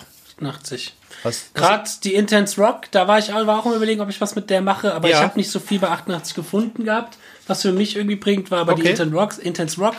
Wenn mich jemand fragt, welches, welche VHS, welche Lehrvideo-Reihe würdest du empfehlen, wenn es um Technik und Shredding geht, würde ich sagen Intense Rock. Intense Rock. absolut, da, da gibt's nichts, äh, was besser ist. Das ist wirklich der Hammer. Ja, ja. Also da hat auch Paul Gilbert nie wieder bessere, also klar, sowas wie die, ähm, ich meine, bei der Get Out of My Yard, da erklärt er ja zum Beispiel nur die Songs Aber es von der anders. Get Out of Ja, My Yard. ja. Das ist ein bisschen was anderes. Aber auch die Intense Rock 2, die und die äh, Guitars from Mars und wie Mhm. auch immer sie heißen, ähm, die kamen nie so irgendwie, fand Nee, ich, da war an das zu dran, was viel, er da gemacht hat. Ja, das war auch zu viel mit Hintergrund und dann, das, das ist natürlich witzig auch. Aber Ja. ich weiß nicht, irgendwie hat das immer ein bisschen abgelenkt, finde ich. Also, Ja, und es ist halt, ich meine, die Intense Rock, die ist halt klar, die beschäftigt sich nur, also zum 80 Prozent mit Picking, Ja. mit Picking-Übungen, aber das macht's auch irgendwie aus. Ich habe die letztens, letztens habe ich die mal wieder irgendwie auf YouTube angemacht und es ist auch so eine geile, die kannst du halt auch mal wie so ein Film einfach mal anderthalb Stunden laufen lassen Ja. und nebenbei immer mal so ein neues Lick ausprobieren oder so. Ähm, und die anderen später waren auch zu unfokussiert. So ein Fokus wie bei der Intense Rock, dass es wirklich die ganze Zeit nur um Picking geht. Das hat so ein bisschen gefehlt. Also, boah, geile. Ja, stimmt, geile stimmt, VHS. stimmt. Ja. Geile, geile VHS. Ähm, geil. Okay, wir kommen zu den Top 3. yes. Sehr schön, die letzten drei. Meine Nummer 3 ist das Jahr 2002. Oh. Oh. Ähm, hauptsächlich wegen Bands, die ich schon hier ein paar Mal erwähnt habe, die geile, geile Alben rausgebracht haben. Symphony X hat die Odyssey-Album rausgebracht. Das war ähm, das erste Symphony X-Album, was ich natürlich ein paar Jahre später, ich glaube 2004 habe ich das dann bekommen, aber das erste Symphony X-Album, was ich je gehört habe. Sound ist, äh, ich meine, Symphony X hat früher viele Probleme, was Sound angeht, gehabt, ähm, aber Songwriting The Odyssey ist ein Song, den ich liebend gerne habe ich am Mittwoch ja. wieder gehört. Äh, 24 Minuten, einfach ein wunderschönes Mega-Epos. Ähm, sehr geile Gitarrenarbeit. Michael Romeo generell, ah, Hammer Der Typ. Hammer, ja. Ah, der doppelt, doppelt und trippelt seine Parts auch und du hörst es nicht. Also es Ja. klingt einfach so genial. Ne? Das ist der Das Hammer. ist, der Typ ist einfach geil. Ja. So. Ähm, Dream Theater hat Six Degrees of Inner Turbulence rausgebracht. Ein sehr, sehr geiles äh, Konzeptalbum 2002. So, wo sie anfing, noch ein bisschen mehr in die härtere Schiene zu gehen, noch ein bisschen mehr mit Siebenseiter zu arbeiten. Ähm, Glass Prison natürlich sehr bekannt dafür. Dann natürlich auch die große Diskussion in den Petrucci-Foren damals mit ja, Glass ja. Prison, wird's gesweept oder wird's gepickt? So, da, da war ich leider nie drin, aber die Geschichten, die man von Martin Miller Ja, oder Andy genau. Wood oder so hört, ist auch so etwas, wo ich mir denke, Alter, wie gern wäre ich bei der Zeit dabei gewesen, Ja, wenn ne? ich da schon in der Gitarrenszene drin gewesen wäre, weil was da für Leute in diesem Petrucci-Forum rumgelaufen sind, Andy Wood. Andy James, Ja. Andy Wood, Martin Miller, Rick Graham, Tom Quayle, all die, die jetzt so krass sind, Mhm. waren dort alle, haben sich alle dort kennengelernt, ey. Heftig, heftig. Ähm, Planet X vorhin äh, drüber erzählt, haben dort äh, Moon Babies rausgebracht und vor allem auch die Live-Scheibe. Und die Live-Scheibe war nochmal das, was mir noch mehr die Augen geöffnet hat, wie geil sowas live funktionieren kann und wie viel Spielfreude hinter so einer eigentlich verkopften Musik sein kann. Das, das Album war für mich prägend, äh, wenn es darum geht, Spielfreude zu vermitteln, weil du hörst auf dem Album, wie viel Spaß die haben jetzt gerade, das live zu spielen. Auch wenn das natürlich mega verkopft ist und viele krumme Taktarten und Virtual Donati am Drums natürlich mega abgefuckten Shit einfach spielt. Mm, Aber du hörst, dass die Spaß dabei haben. Tony McAlpine hat Spaß und die alle haben einfach Lust und es ist so, das fand ich halt geil, so zu hören, krass, so kann das live klingen. Und das war für mich, das ist für mich die Referenz, wenn ich jetzt so, ich sag mal, eine Fusion-Platte, eine Live-Fusion-Platte aufnehmen möchte, dann würde ich mir denken, das muss so verspaßt klingen wie bei der Planet X Live-Scheibe. So. Ja, Ich warte mal kurz, bis der Laster weggefahren ist. So. jetzt. Und dann war 2002 eine Band, die man vielleicht nicht erstmal erwarten würde in meiner Liste, weil sonst habe ich ja viel Metal und Shredding und ernste Sachen in diesen Listen und auch ein bisschen Blues, aber auch tatsächlich sehr, sehr prägend für mich, weil 2002 habe ich angefangen halt ein bisschen Gitarre zu spielen oder halt mich für Gitarrenmusik zu interessieren. Vorher habe ich viel ja, Hip-Hop gehört und auch viel Quatsch gehört und so Geschichten. 2002 so Chartmusik und all den Kram. Echt? Okay, krass. Äh, ich war zwölf 2002, Ja, gut, okay, da hat man halt äh, noch sowas noch gehört. Ja, ich bin ja Jahrgang 90. Oder du bist so alt. Ich bin wahrscheinlich äh, zu alt. ich bin 81. Ja, schon Unterschied. ähm, nee, war die By the Way von Red Hot Chili Peppers, Okay. die damals rauskam. Und das war so für mich so mit einer der ersten Kontakte an Gitarrenmusik. An so ein bisschen funkiger, ein bisschen rockigere Musik. Ich weiß noch, wie ich bei meinem Freund Tilo damals mal gesessen habe. Wir haben das gehört. Wir fanden die Musikvideos lustig. Wir fanden das irgendwie spannend. Damals, das war ja auch noch die Zeit, wo es noch Viva und MTV gab. Ja. Da haben wir uns immer gefreut, wenn irgendwie das lief. Und sonst bin ich nicht der riesen Red Hot Chili Pepper Fan, aber die By the Way Scheibe hat mich damals, die habe ich mir dann auch mal geholt, so oder meine Mama hat mir die geschenkt, so und die habe ich damals fand ich damals sehr sehr toll und fand das Spiel von äh, John Frusciante auch sehr geil und generell das Songwriting, auch eine Platte, die ich immer wieder gerne mal höre. So. Das genau, ist 2002. Geiles der Jahr, Zwölfjähr ne? Also- zwölfjährige Justin entdeckt Gitarrenmusik. Sehr cool. Ja, ist auch ein cooles Jahr gewesen 2002. Also, Ja. Doch, doch, ist viel passiert, würde Ja. ich mal sagen. Ja. Ja, was Sehr ist denn deine Nummer drei? Meine Nummer drei, da ist so viel passiert musikalisch. Es könnte schon fast meine Nummer eins sein, sozusagen. Also es ist für mich das Jahr 1991. Das war Geil. auch so meine Begegnung mit dem Guns N' Roses Double-Album Use Your Illusion 1 und 2. Also es ist kein Double-Album, es ist Quatsch, sondern es ist ein, es sind zwei einzelne Alben, die aber zur gleichen Zeit rausgekommen sind. Sind die am selben Tag raus oder sind am die so ein paar Tag. Monate? Nee, nee, Ach die, krass. Sind, die sind tatsächlich am selben Tag rausgekommen.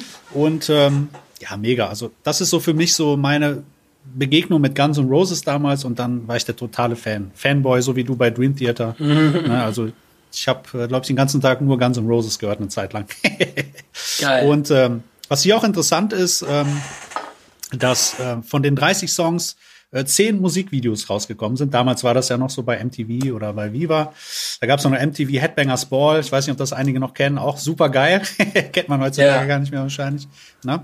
Und ähm, dann kam natürlich auch Terminator 2 raus zu dieser Zeit. Ach, Und da war geil, der Soundtrack, stimmt. Soundtrack äh, You Could Be Guns Mine. Roses. Ne? Genau. Mhm, you Could genau. Be Mine Soundtrack. Ähm, was dann auch noch passiert ist zu der Zeit, ist, dass Metallica das schwarze Album rausgebracht haben. Das fand ich auch sehr wichtig. Das war so meine ähm, Entdeckung Metallica. Da habe ich mir auch das Songbook gekauft und wollte halt die Sachen nachspielen und ähm, das hat tierisch Spaß gemacht. Und ähm, was zu der Zeit aber auch war, dass äh, Nirvana Nevermind rausgebracht hat. Ist ja auch nicht gerade unbekannt. Und da fing das auch so langsam an mit dieser Grunge-Szene. Ne? Da war ja so Gitarrensolis eher so verpönt. Ne? Eher bei Guns N' Roses und bei Metallica eher so die Ausnahme. Und da waren ja noch geile Solis auch dabei. Ähm, das ansonsten, was ich noch ganz witzig fand, ist ähm, Michael Jackson, Black or White Musikvideo äh, mit Kevin allein zu Haus. Geil. ne, der kam nämlich auch in dem Jahr raus. Nee, der, der, der Film kam 1990 raus, entschuldige. Genau, hatte ich mir nochmal extra aufgeschrieben. Der kam 1990 raus, aber es war dann äh, quasi 91 in dem Video. Das fand ich noch interessant. Und ein supergeiler Musikfilm, den man geguckt haben muss, ist Bill und Ted's verrückte Reise in die Zukunft. Jawohl, ist so natürlich. natürlich. Mit Ted Logan und das Nashorn Bill Preston. ja, und vor allem, und vor allem halt mit äh, Play With Me von. genau, das wollte ich äh, sagen. Extreme. Ja, Extreme. mega, mega, mega. Deswegen. Und es hört gar nicht auf. Mr. Big hat Lean to It, äh, Into It rausgebracht. Geil. Finde ich auch ein stimmt. extrem wichtiges Album für mich. Das habe ich auch rauf und runter gehört. Und Paul Gilbert auch in Bestform, meiner Meinung nach. Super geil. Mhm. Auch Gesang ist auch Eric Martin. Nee, Ja, doch. ja, ja, genau. Mega Ja. Sänger auch. Ne? Ja.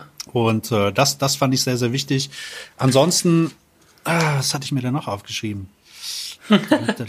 ja, Marshall hat zum Beispiel den Volvo State rausgebracht. Ist jetzt nicht der geilste Amp der Welt, aber es war mein erster ernstzunehmender zur damaligen Zeit Amp, mit dem ich jahrelang auch gespielt habe und so meine erste Banderfahrung rausgebracht habe. Das fand ich ganz witzig. Geil. Und ähm, und das äh, REH-Lehrvideo von Ingwie Malmsteen kommt da raus zu der Zeit. Ah, das geil. Finde ich auch sehr, sehr wichtig, weil ich auch ein Fan der ersten Stunde bin. Mhm. Das fand ich halt sehr, sehr wichtig. Und ja, da ist 91 viel passiert für mich, noch viel mehr, aber ich glaube, das reicht erstmal. Wie schaut's denn bei dir da aus? Ja, bei mir mein Platz Nummer zwei ist ganz knapp an Platz Nummer eins äh, vorbeigegangen. Ähm, ich sag mal, Platz Nummer eins hat noch mal ein bisschen mehr einen emotionaleren Wert für mich. Platz Nummer zwei ist aber auf alle Fälle für die Gitarrenszene ein Jahr gewesen, was Ey, das war gestern, war folgende Situation. Ich hatte das Jahr und dann sind Ja. mir so ein paar Alben eingefallen und ich dachte mir, ja, okay, ist jetzt nicht so interessant, aber dann gucke ich immer mal bei dem Künstler und dachte mir, ach krass, das ist auch dem Jahr rausgekommen. Und bei dem, bei dem, und dann ist das irgendwie von Platz 7 ganz schön auf Platz 2 gelandet. Geil, so. ja. Weil mir mehr und mehr aufgefallen ist, krass, dieses Jahr ist heftig und ich rede von dem Jahr 1986. 1986 bin ich so ein bisschen drauf gekommen, weil halt paar Metal-Alben rauskommen sind, die sehr wichtig sind. Master of Puppets von Metallica. Geil. Mit dem, mit dem ganz klassischen Metallica-Sound, schön die Mitten scoopen, die äh, Mesa Boogies, äh, dieser ganz klassische Metallica-Sound. Äh, Peace Cells von Megadeth aber auch, äh, der damals ewige Streit zwischen Megadeth und Metallica. Aber auch hier wieder ein, ein Album mit Chris Poland, vorhin von, über ihn gesprochen bei dem einen Megadeth-Album. Ähm, krasser, krasser Gitarrist, geile Soli, wirklich mega interessant und underrated. Super, super schön. Äh, Slayer hat Rain and Blood rausgebracht, ist damit noch mehr auf die Bildschirmfläche gerutscht. So, das, das waren so die drei Alben, wo ich mir dachte, oh, okay, ganz interessantes Jahr. Vielleicht so eine solide Platz Nummer sieben. Mhm, cool. Aber dann habe ich mal weitergeguckt und dann, okay, Joe Satriani hat sein Debütalbum 86 rausgebracht, Night of this Earth. Okay. Äh, Tony McAlpine hat sein Debütalbum rausgebracht. Krass. Okay. Vinnie Moore hat sein Debütalbum Nein. rausgebracht, Mind's Eye. So, es, warte, die Liste geht weiter. Racer X hat das Debütalbum rausgebracht. Street Lethal kam 86 raus. So, dachte ich mir, okay, krass. Queen hat äh, zu- äh, Kind of Magic rausgebracht. Oh, Alan das habe ich vergessen. Ja, ja, stimmt. Mega, mega Album, ja. Alan Holdsworth hatte Atavakron, das erste Album mit dieser Sinti-Gitarre, was hauptsächlich nur aus Sinti-Gitarre bestand und gar nicht mehr aus richtiger Gitarre. Ach, die, wie heißt die nochmal? Syntax, ne? Syntax. Genau, die Synth-Aids. Alles Alben, gerade so das Winnie Moore-Album. Ich bin ein riesiger Winnie Moore-Fan. Seine VHS, also seine RAH-Videos, mega prägend. Ja. Auch für mich Tony McAlpin total geil. Street Lethal von Racer X, mega geil. Aber halt vor allem kam die Trilogy raus von Malmsteen Ja, 86. ja, ja, ja. Oh, und das war auch ein Album, als ich meine Malmsteen-Phase hatte. Generell Malmsteen ist eine, ein Gitarrist, den wir beide, glaube ich, auf Ja. eben selber Ebene sehr wertschätzen. Absolut.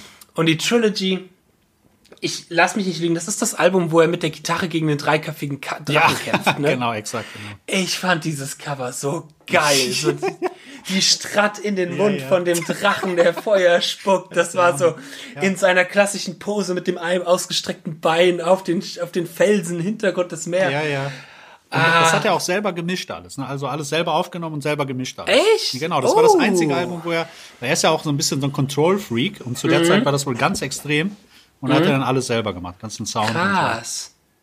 War das eigentlich vor seinem Ferrari-Unfall oder danach? Nee, das war davor. Ich meine, der, der Unfall wäre danach gewesen. Ja, kurz, kurz ja, danach. Weil viele Leute sagen, dass dann nach seinem Unfall er nicht mehr so gut war, aber ich habe Mhm. das irgendwie nicht, weiß ich nicht, kann ich nicht beurteilen. Ja, aber die Alben ist, ist danach sind ein bisschen Geschmackssache auch, ne? aber Ja. ist schon was dran.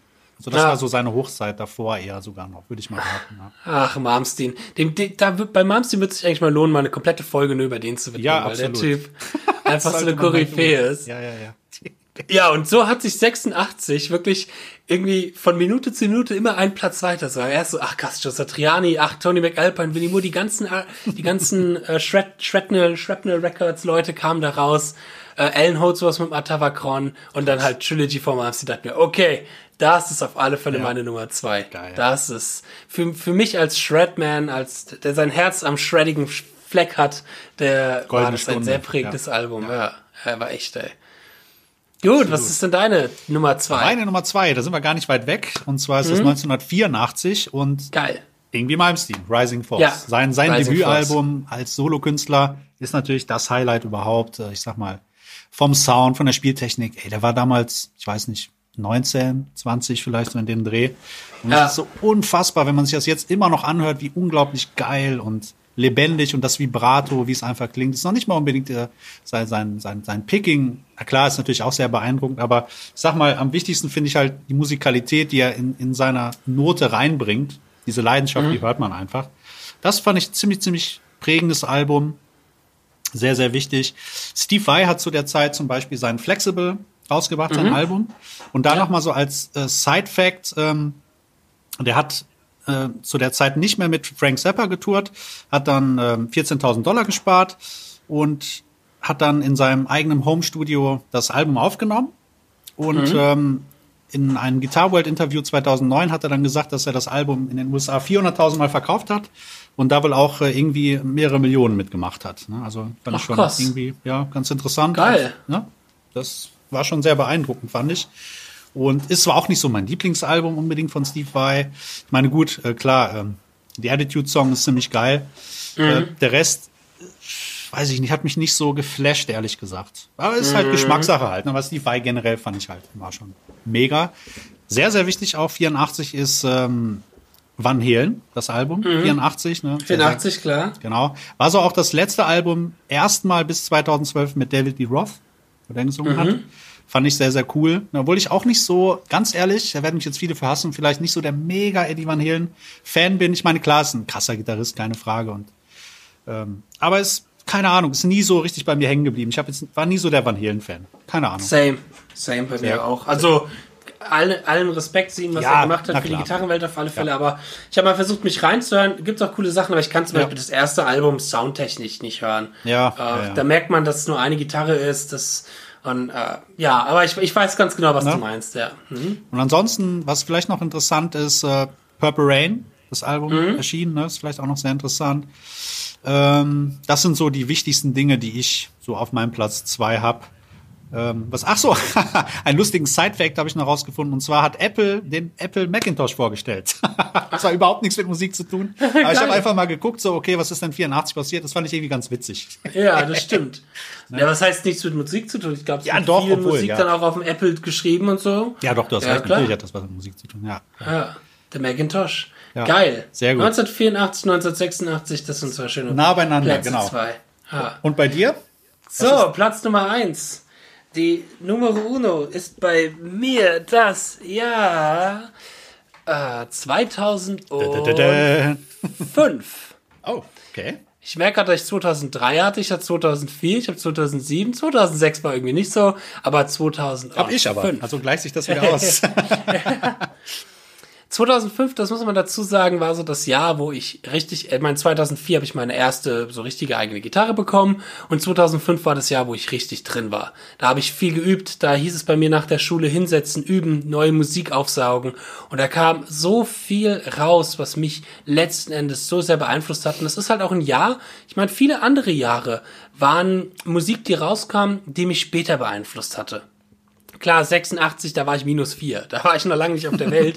so, ähm, das hat mich später als beeinflusst. Aber 2005, da war ich mal so am Zeit der Zahn, äh, am Zahn, der, der Zeit. Zeit. dran.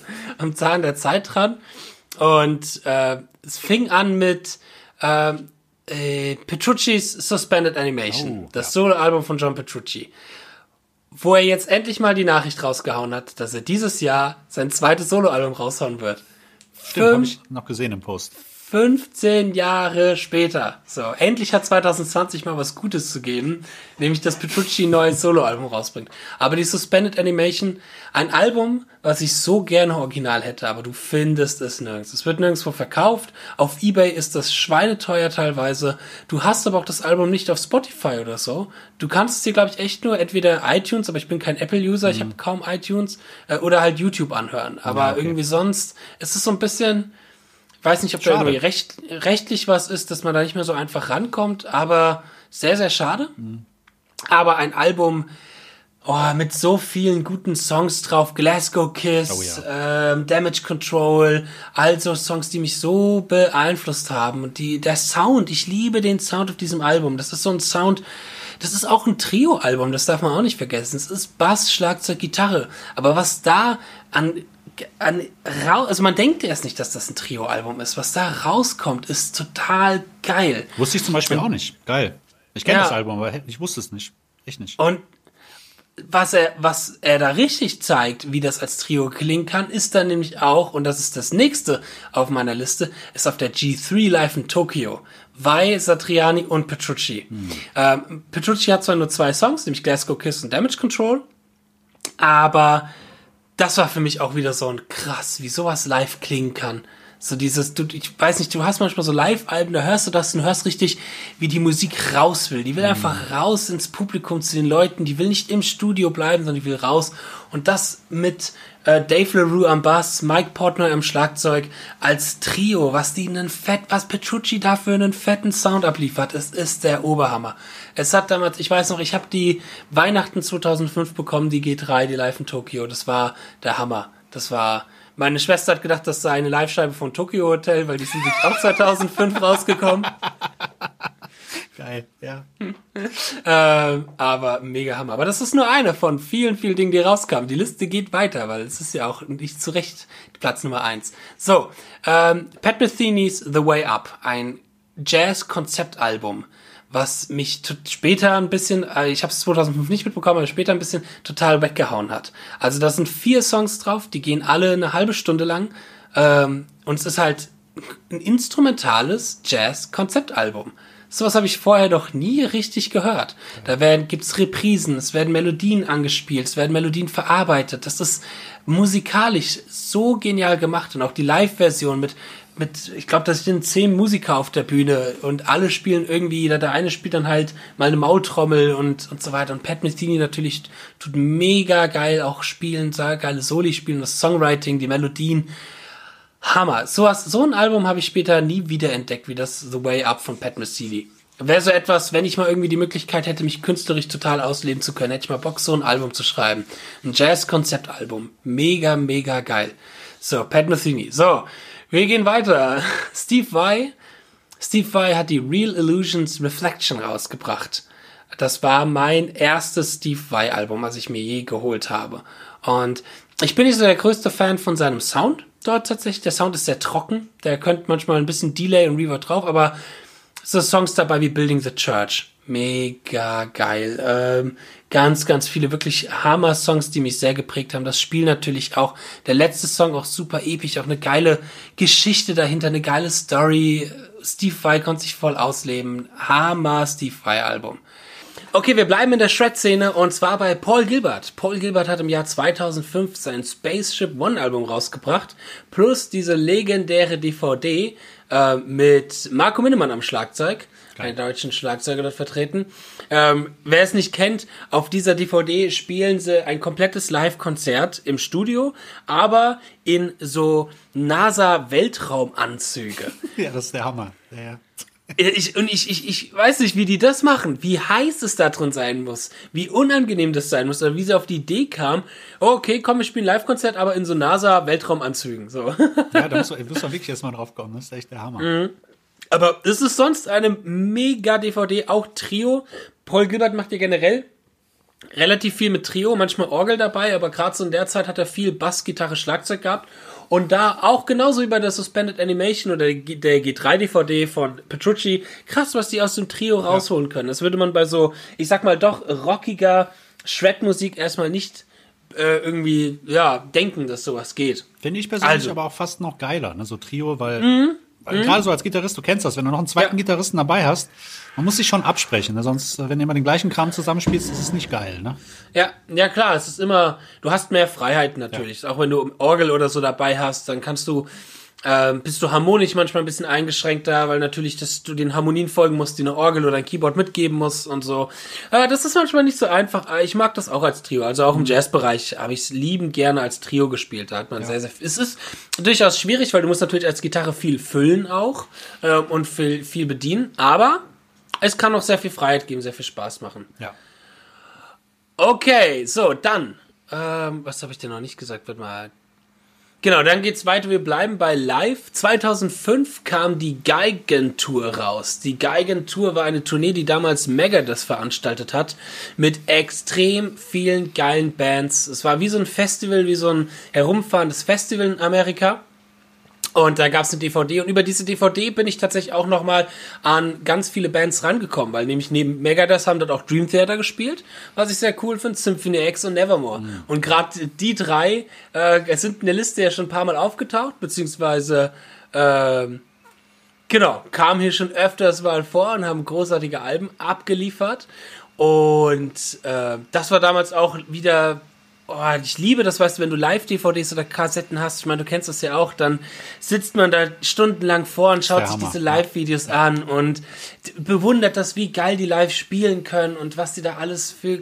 Also man denkt dann selber, okay, ich würde gerne auch mal auf der Bühne stehen, man kennt das ja, es ist einfach geil. Deswegen liebe ich Live-DVDs. Absolut. Warte mal ganz kurz. Da pfeift irgendwas bei dem Hintergrund.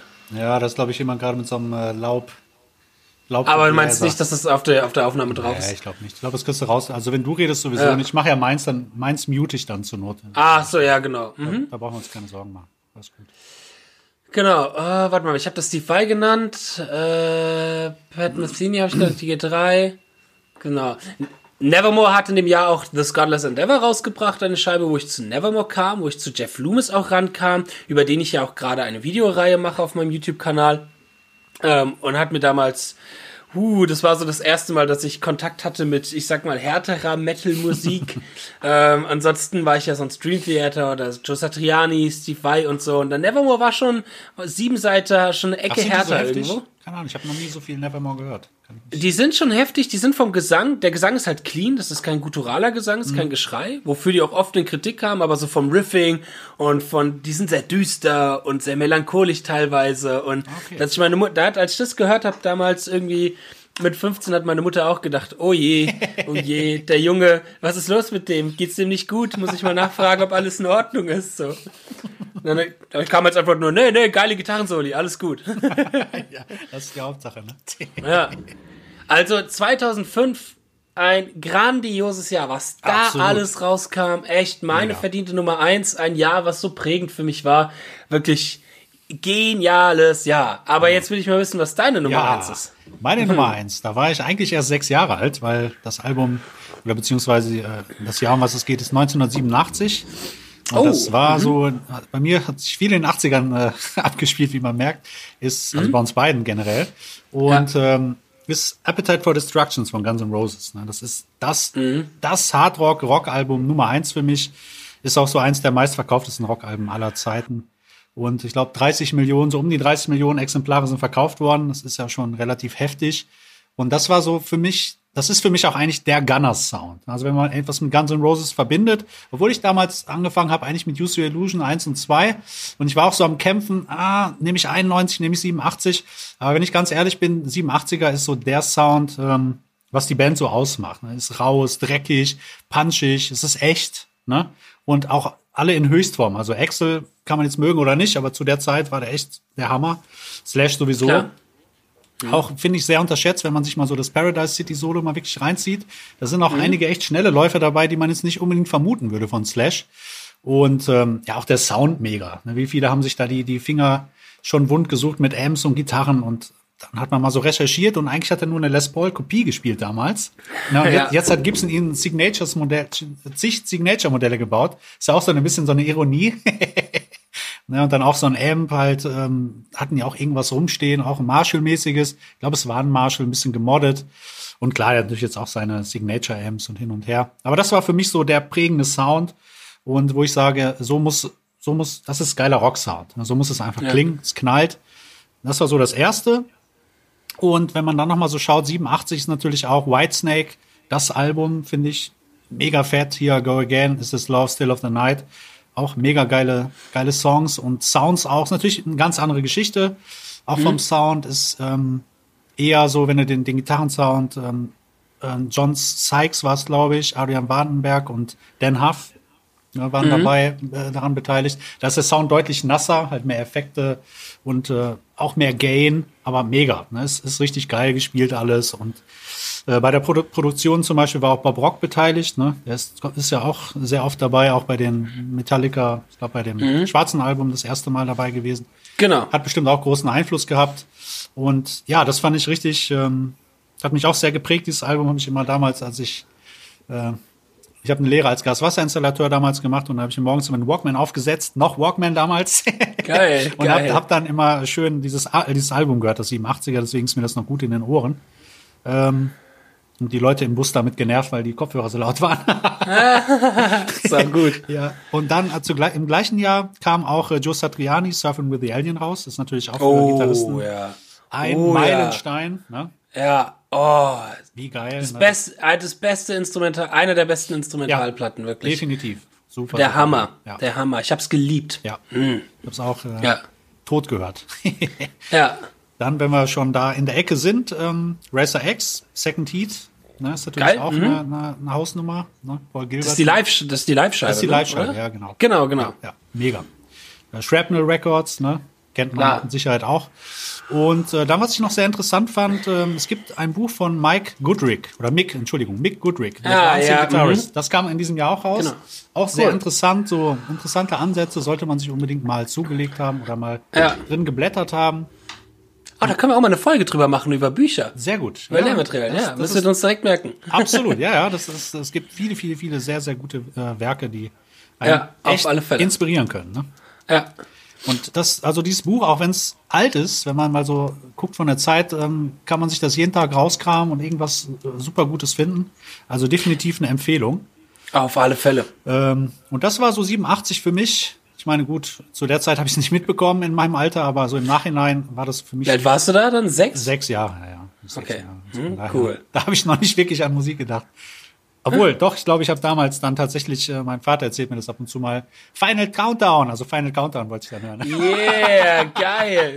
Europe. Also die, so ja, gut, genau, die ey. Richtung war schon so ein bisschen da. Sau gut, sau So gut. ist das.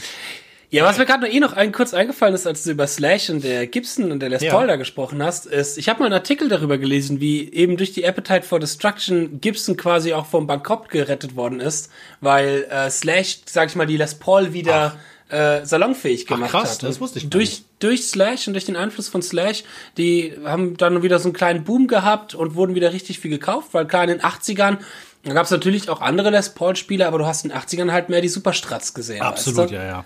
So, und gerade zu Les Paul, dann kam Slash auf die Bühne mit seinen Les Paul, sah halt einfach cool aus.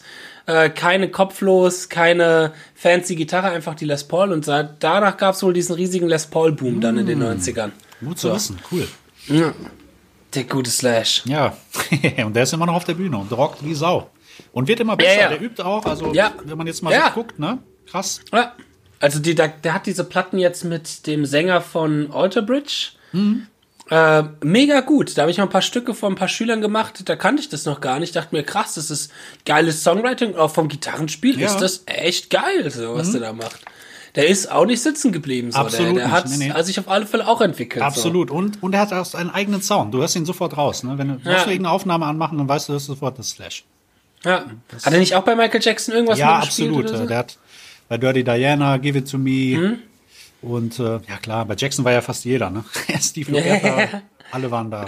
Natürlich Van Halen, auch, ganz ja. klar. Selbst, selbst Greg Howe war mal bei Michael Jackson. Stimmt, ja, ja, genau. Jennifer Batten. Genau, und Greg Howe, der sich verkleiden musste Ja, als stimmt. Jennifer der Batten. Perücke. Ja, ja, richtig, richtig. Geil. Geil. Ja. Geil. ja, das war richtig Ja. spannend. Ne? Das war Auch sehr, mal sehr schön, lustig. schön so deine Top Ten zu hören und dann werde ich Genau. mir auf jeden Fall auch ein paar Sachen von reinziehen. Auf, auf alle Fälle. Ja. Ich auch.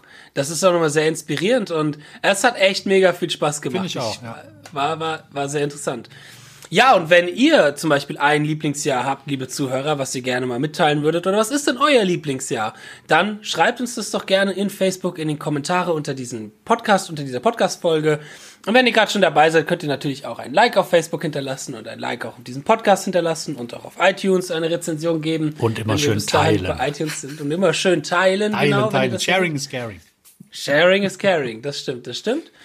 Ja, sau schön. Das war eine etwas längere Folge. Ich glaube, wir sind über die Stunde auf alle Fälle Ja, hinaus. auf jeden Fall. Ja. Aber eine sau interessante Folge. Das hat echt mega Das ging, ging wie im Flug gemacht. rum, fand ich. Das ging, ging ganz schnell.